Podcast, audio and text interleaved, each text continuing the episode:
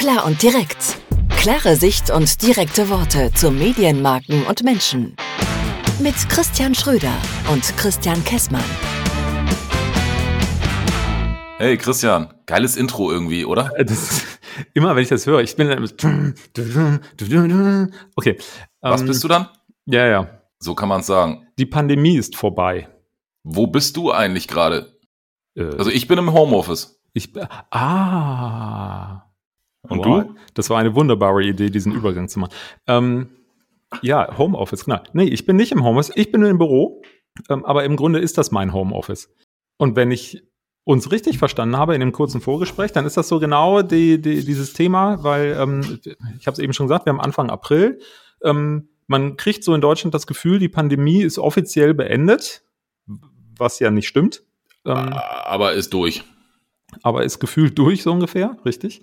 Ähm, so, und jetzt kehren Menschen aus Homeoffices in Büros zurück, um dort Homeoffice-mäßig zu arbeiten.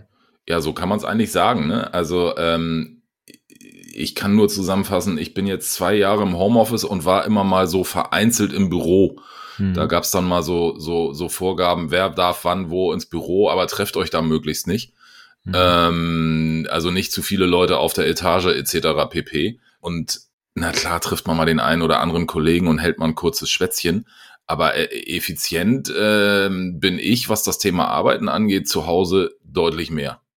Zu Hause heißt im Homeoffice. Kürzere Wege, nicht, nicht, äh, ja, bei mir heißt es im Homeoffice.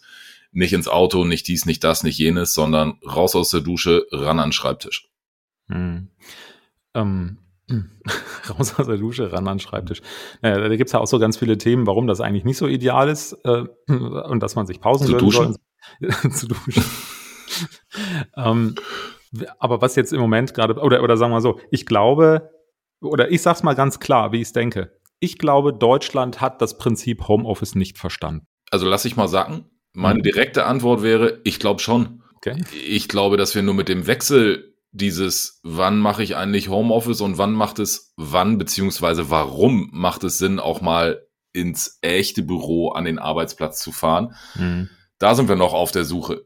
Ja. Also das Prinzip Homeoffice haben wir, glaube ich, alle verstehen müssen in den letzten Jahren. Ich erinnere Ja. mich da an, an, an, an mich selber, als es bei mir hieß, irgendwie ab Montag bist du bitte im Homeoffice, habe ich gedacht, oh Gott, oh Gott, oh Gott, wie soll das denn funktionieren? Und jetzt will ich es eigentlich gar nicht mehr, mehr missen. Ja, mein, äh, meine, meine Aussage eben ähm, bezieht sich auch nicht auf die Leute, die im Homeoffice sitzen. Jetzt mal ungeachtet der Ja, Tatsache, dass es, das ist mal ungeachtet der Tatsache, dass es Menschen gibt, denen das liegt, die das gut können, sich selber gut organisieren können. Es gibt auch jetzt nach zwei Jahren immer noch Leute, denen das nicht so liegt, die sich zu Hause einfach nicht organisiert bekommen. Ähm, das ist noch eine andere Problematik, darum soll es aber nicht gehen.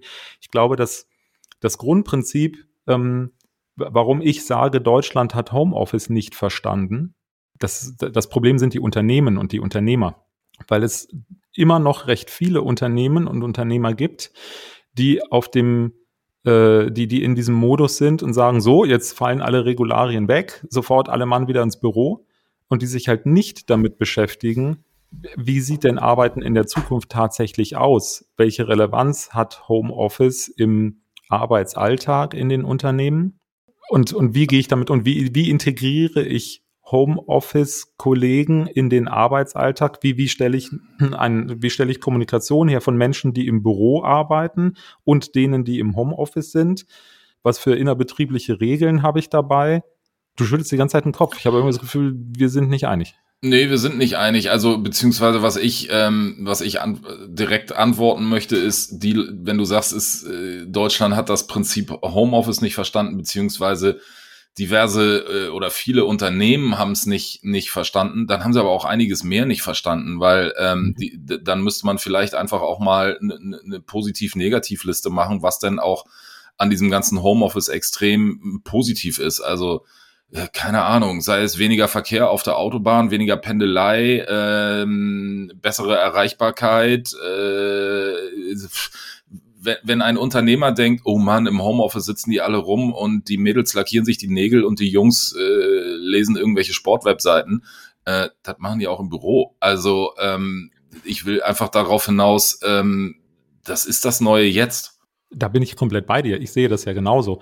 Ich glaube aber trotzdem, äh, deshalb bleibe ich bei meiner Aussage, dass, dass viele Unternehmen das nicht verstanden haben. Alles, ja, die werden die Quittung dann aber irgendwann kriegen, weil die Mitarbeiter einfach sagen, Moment mal, das geht ja woanders vielleicht irgendwie besser. Richtig. So, und dann haben sie da ein Problem.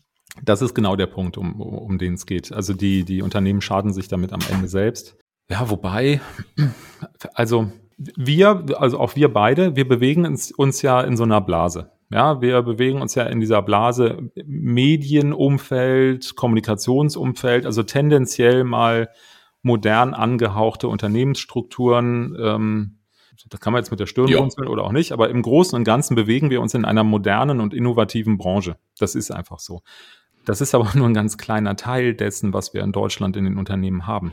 Ähm, das Gros der Unternehmen ist immer noch sehr, sehr konservativ unterwegs. So, und jetzt rede ich auch nicht von den großen Konzernen, die es sich aus Prestigegründen nicht erlauben können, da irgendwie gegen Homeoffice zu argumentieren oder das nicht einzuführen, sondern ich rede jetzt tatsächlich von den ganzen äh, Unternehmen auf der großen grünen Wiese mit teilweise sehr, sehr konservativen Strukturen, da kann man auch nicht pauschal alle über einen Kamm scheren, das ist mir auch bewusst, aber es gibt sie. Ich habe in meinem Bekanntenkreis mehrere Leute, die in solchen Unternehmen arbeiten und die auch schon während der Pandemie, als es diese Homeoffice-Pflicht gab, die ähm, Herr Heil definiert hatte im, im äh, Arbeitsministerium, mhm die auch dort nicht konsequent durchgesetzt worden ist, weil die Firmeninhaber oder, oder Geschäftsführer, Vorstände, wer auch immer, tatsächlich die Verfügung ausgesprochen haben, ihr kommt bitte ins Büro. Und zwar auch in irgendwelchen Verwaltungsberufen, wo das ohne weiteres möglich gewesen wäre, dass die Leute im Homeoffice arbeiten.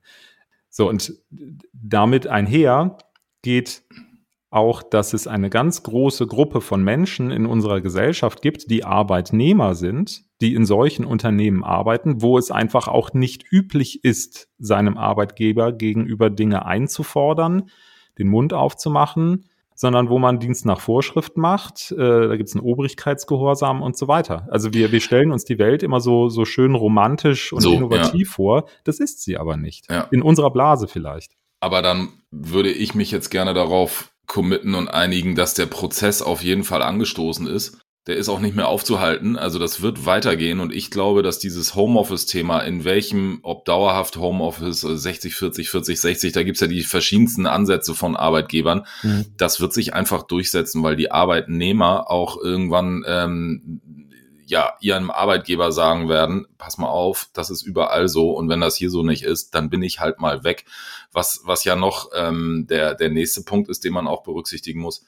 Auch bei den Arbeitnehmern gibt es ja viele, die trotz Homeoffice-Pflicht gesagt haben, kann ich bitte, bitte, bitte ins Büro kommen, mhm. ähm, weil natürlich ja auch die, die nennen wir es jetzt mal private Situation. Also äh, ich sitze hier in meinem, gut, mein Büro hat vielleicht sechs Quadratmeter, also ist so ein bisschen kurz hinter Knast, aber äh, ich habe einen abgeschlossenen Raum, ich kann hier abends meine Tastatur liegen lassen und alles ist gut. Mhm. Ähm, wenn ich mit zwei Kindern in einer Zwei-Zimmer-Wohnung wohne, äh, dann habe ich halt eine ganz andere Herangehensweise an dieses Thema Homeoffice. Dann flieh ich, ich nenne das jetzt mit Absicht mal, ja. fliehen, dann fliehe ich vielleicht lieber ins Büro. Also ich glaube, es ist äh, die, die Aufgabe von Unternehmen und Arbeitnehmern im Dialog einfach ein, ein Konzept zu finden, was man jetzt nicht über alle Firmen pauschal legen kann, sondern auf den einzelnen Mitarbeiter und auch auf das einzelne Unternehmen zu, zuschneiden muss, ohne irgendwelche Vorgaben von oben. Wie machst du es denn mit deinen Mitarbeitern? Du hast ja wenigstens welche.